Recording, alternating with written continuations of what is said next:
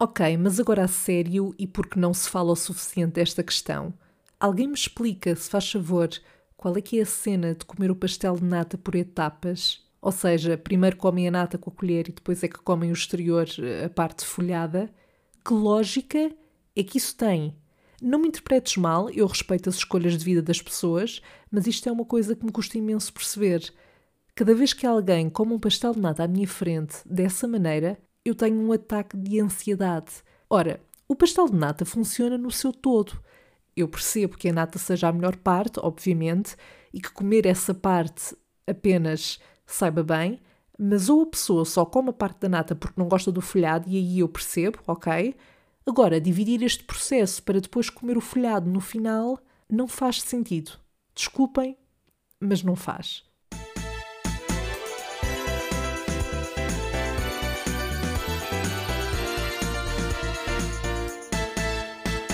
Olá, Sherry! Como é que foi essa Páscoa? Eu só me apercebi que a Páscoa era no fim de semana quando começaram a falar disso no meu trabalho na semana anterior e foi nessa semana também que descobri que ia ter um fim de semana prolongado e deixa-me que te diga, soube muito bem.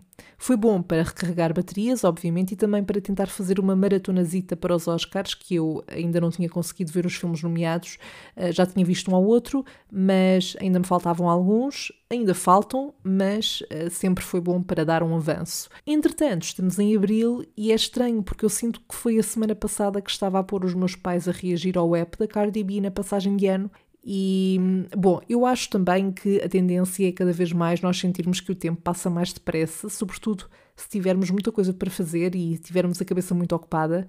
Não sei se isto é um sinal de envelhecimento também, pode ser, diria. Bom, falando do tema de hoje, como utilizadora de transportes públicos que sou, embora já não apanhe um transporte público há algum tempo porque pandemia, eu decidi partilhar contigo alguns dos maiores sustos que já apanhei em transportes públicos. Felizmente nunca tive nenhum acidente, nunca saí ferida e espero que nunca venha a acontecer, mas já temi pela minha vida, isso já. Então, basicamente, eu tenho aqui um top 3 dos maiores sustos que já vivi neste contexto um, e vou partilhar então contigo, sendo que no número 3 do top de sustos em transportes Vou falar-te aqui de um cenário que é muito básico e que eu acho que já aconteceu a uma grande parte das pessoas que já andou de avião. E eu estou a falar da turbulência. Mas neste caso, eh, eu estava sozinha e acho que por isso também me assustou um pouco mais.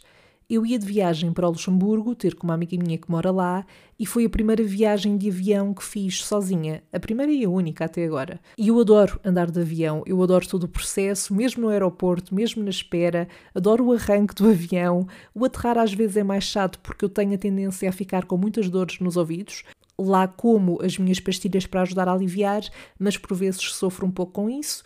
E pronto, das viagens que eu já fiz, em várias, chegou ali a uma altura em que começou a haver um pouco de turbulência, mas de forma geral, quando acontece, nunca é nada de especial e não me faz propriamente muita confusão. Uh, ou seja, eu também já vou um bocadinho a contar que isso aconteça ou que possa acontecer. Mas nesta viagem, em que ainda por cima eu estava sozinha, houve ali uma altura em que o avião começou a ficar mesmo instável e a tremer imenso. E, não te vou mentir, chegou ao ponto de eu pensar para mim: Olha, tu queres ver? Tu queres ver que é desta? E depois eu via os hospedeiros de bordo a andar de um lado para o outro e a tentarem equilibrar-se, uh, e eu já só estava à espera de uma mensagem do comandante a dizer: Ora bem, façam o favor de pôr as máscaras e coletes e o caraças. Ou seja, tudo o que faz parte do kit de sobrevivência e que eles explicam sempre no início, mas em que nós nunca ligamos, não é? Pelo menos eu nunca ligo e eu dei por mim a pensar: merda, devia ter prestado atenção. Bom, como deves calcular, a turbulência acabou por acalmar, eles também não tiveram necessidade de nos alertar para nada, a única coisa que pediram nessa altura foi para voltarmos a apertar os cintos, e eu acho que esse é um procedimento normal sempre que há alguma turbulência. Mas a viagem, que também não era muito longa, foi ali perto de 3 horas, salvo erro, uh, e correu bem. Eu só dei por mim a fazer contas à vida nessa altura, mas também como estava sozinha decidi não panicar logo uh, e esperar para ver se melhorava, mas não minto. Por momentos pensei, não, não, isto não pode acontecer, é demasiado cedo, eu ainda tenho muito que fazer, além de que a Beyoncé tem que voltar pelo menos mais uma vez a Portugal para um concerto, porque eu ainda só vi uma vez e não pode ser. Não pode ser, não é suficiente para mim. Então, este é o meu terceiro maior susto, porque os que vêm a seguir conseguiram deixar-me mais em pânico, mesmo não tendo sido em transportes aéreos. E no número 2 deste top temos o momento em que eu estava num comboio a atravessar a ponte 25 de Abril para a margem sul, numa viagem perfeitamente casual, não é, do meu dia a dia, e a certa altura, na carruagem onde eu estava, começa a sair um fumo. E eu nem percebi bem de onde é que vinha, porque para variar o comboio estava cheio de gente, mas começou-se a ver imenso fumo e as pessoas já estavam a comentar tipo o que é que se está a passar, porque é que isto está a acontecer.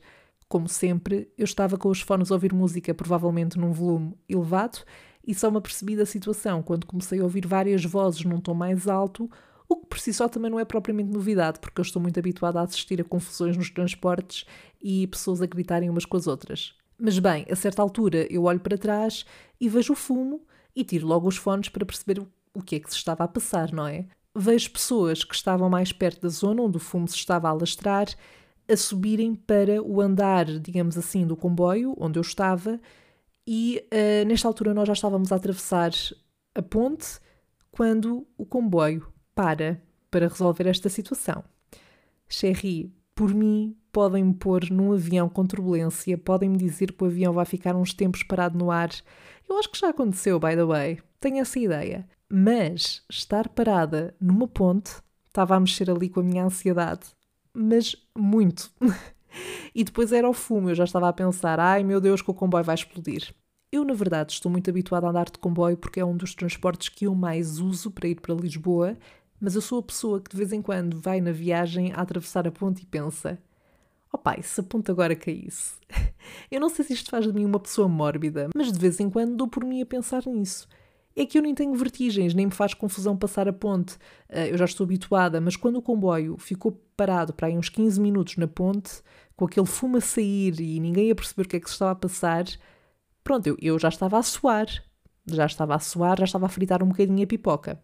Conclusão, passados esses 15 minutos, mais coisa menos coisa, o comboio lá arrancou, mas havia imensa gente a dizer que ia sair na estação a seguir à ponte, mesmo que não fosse aquela em que quisessem realmente sair, um, e depois nessa estação esperavam então pelo comboio seguinte. Eu ia fazer o mesmo, mas a verdade é que eu ia sair na estação a seguir a essa e eu pensei: epá, vou arriscar. Isto porquê? Porque, por norma, quando eu apanho os transportes, eu tenho sempre que articular com os horários dos diferentes transportes que apanho. Por exemplo, tenho que apanhar aquele comboio àquela hora para conseguir chegar a tempo daquele autocarro. Se eu não apanhar esse autocarro, só tenho uma hora depois. E, portanto, se eu tivesse saído logo na estação a seguir à ponte não faria grande diferença, porque eu também tinha lá outro autocarro que podia apanhar, mas não me apeteceu estar a esperar mais não sei quanto tempo para chegar a casa. Então lá me aguentei até à outra estação e correu tudo bem, mas uh, foi um bocadinho aquele momento em que eu estava nervosa, a pensar: opá, será que isto é o tempo suficiente para o comboio realmente ficar todo lixado e temos que parar, ou alguém vai sair ferido, ou isto vai explodir e a minha vida vai acabar aqui? Pronto, e correu tudo bem. Uh, eu fiquei sem perceber o que é que realmente tinha acontecido ou o que é que estava a originar aquele fumo. Uh, mas, mas pronto, mas creio que não houve ninguém a sair ferido desse, dessa viagem, portanto é o que importa. Por fim, temos o número 1 um deste top. E como eu gosto de vos trazer variedade, gosto de vos dar diferentes opções e realidades, este susto uh, que te vou contar agora não foi num avião, não foi num comboio, não foi num autocarro, foi num barco. E este é o número um, porque apesar de me ter assustado com os outros, todo o contexto desta situação que eu te vou contar, o facto de ter sido à noite, o facto de também, mais uma vez, estar sozinha. E é assim, ainda bem, né? Porque se algo acontecesse, eu não queria que outra pessoa, minha amiga ou o que fosse, estivesse lá comigo a correr o mesmo risco. Mas o facto de estar sozinha estava a obrigar-me a conter uh, para não me passar, porque também não queria estar a projetar atenções para mim, não é? Mas também não tinha ninguém que me acalmasse. Ora, o que é que aconteceu? Eu estava a regressar de Lisboa, já não me lembro se era do trabalho ou se era de uma saída, não me recordo, mas eu penso que era do trabalho porque eu lembro-me de estar cansada.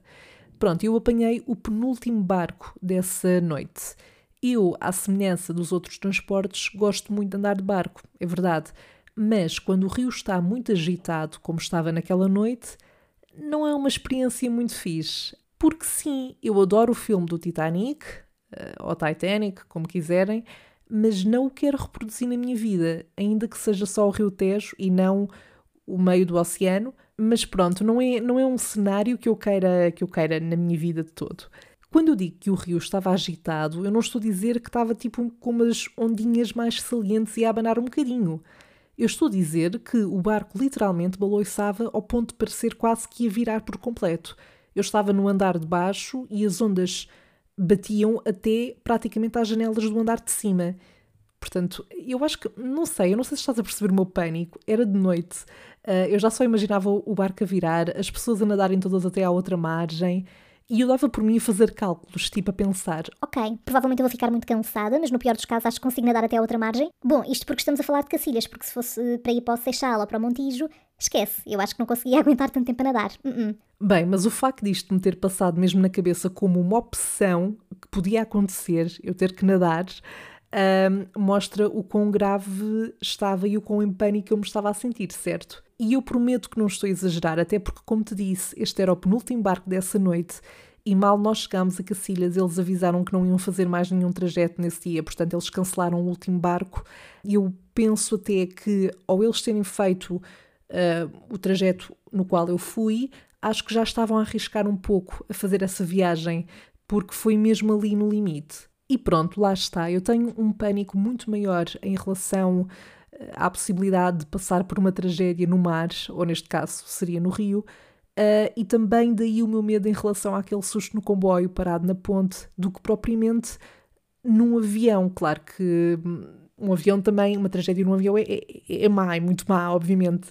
Mas eu acho que isto tem muito a ver com o medo que eu tenho em afogar-me, uh, e é por isso também, por exemplo, que eu não sou propriamente fã de estar fora de pé quando estou na praia, ou pelo menos quando o mar também está agitado. Tipo, eu vou para o mar, dou uns mergulhos, mas não me afasto muito.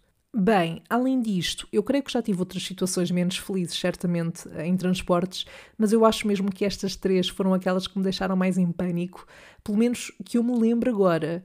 Felizmente, nunca tive nenhum acidente de carro uh, ou em qualquer transporte e eu espero, obviamente, que isso nunca venha a acontecer. Mas partilha comigo como é que tu reagirias em qualquer uma destas situações e também, claro, se já passaste por momentos aflitivos uh, deste género. Agora seguimos para a última parte deste episódio para responder aos teus dilemas na rubrica O que é que a Sandra faria?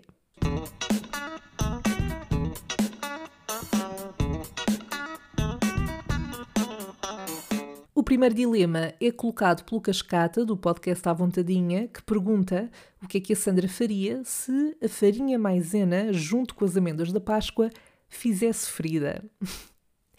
Olha, para ser sincera, eu não sou muito fã de amêndoas de forma geral e da Páscoa, amêndoas da Páscoa também já gostei mais quando era miúda. Prefiro bolos, gosto muito de bolos. Portanto, como provavelmente eu não iria correr muito esse risco, porque acho pouco provável que coma essas amêndoas, se calhar o que eu fazia era uma espécie de campanha para alertar as pessoas para esse risco, ou seja, para não juntarem farinha maisena com as amêndoas da Páscoa. Ou seja, seria mais um ato solidário. Bem, eu não sei se era esta a resposta que esperavas, meu caro, mas é o melhor que tenho para dar. o próximo dilema é da Cristiana Simões, que pergunta o que é que a Sandra faria se descobrisse que tinha sido trocada à nascença. Bem, eh, quase 25 anos depois, eu acho que ia ser horrível descobrir uma coisa dessas. Quer dizer, horrível no sentido em que ia abrir uma série de questões que tu à partida nunca colocarias, um, ia-te fazer questionar muita coisa. Acho que obviamente tinha que ter a conversa com os meus pais, isto caso eles já soubessem, e caso não soubessem, provavelmente teria que ser eu a dizer-lhes também, não é? Acho que os primeiros tempos iam ser estranhos, provavelmente eu teria curiosidade de procurar as pessoas que seriam biologicamente os meus pais, mas acho que não iria mudar muito mais além disso, na verdade. Depois de 25 anos a viveres com as mesmas pessoas que têm sido a tua família, eu acho que isso não iria ficar afetado, ou seja, claro que ao início ia ser, ia ser muito estranho, muito tenso, muitas questões uh, ali para, para responder e para resolver, mas acho que não iria afetar a relação em si, pelo menos é o que eu acho. Agora, era muito bom se os meus pais biológicos fossem ricos. Uma pessoa não diz que não a uma boa herança, não é? Portanto, mais vale mais do que menos. E por agora fico por aqui, Sherry. Voltamos a conversar na próxima semana. Até lá, fala comigo pelas redes sociais, salve seja podcast no Instagram e Facebook. Envia por lá os teus dilemas, por mensagem de voz ou texto e diz-me, claro, o que é que achaste deste episódio e o que é que farias no meu lugar e também nestes dilemas. Conto contigo para a nossa próxima conversa de café. Até lá, bye!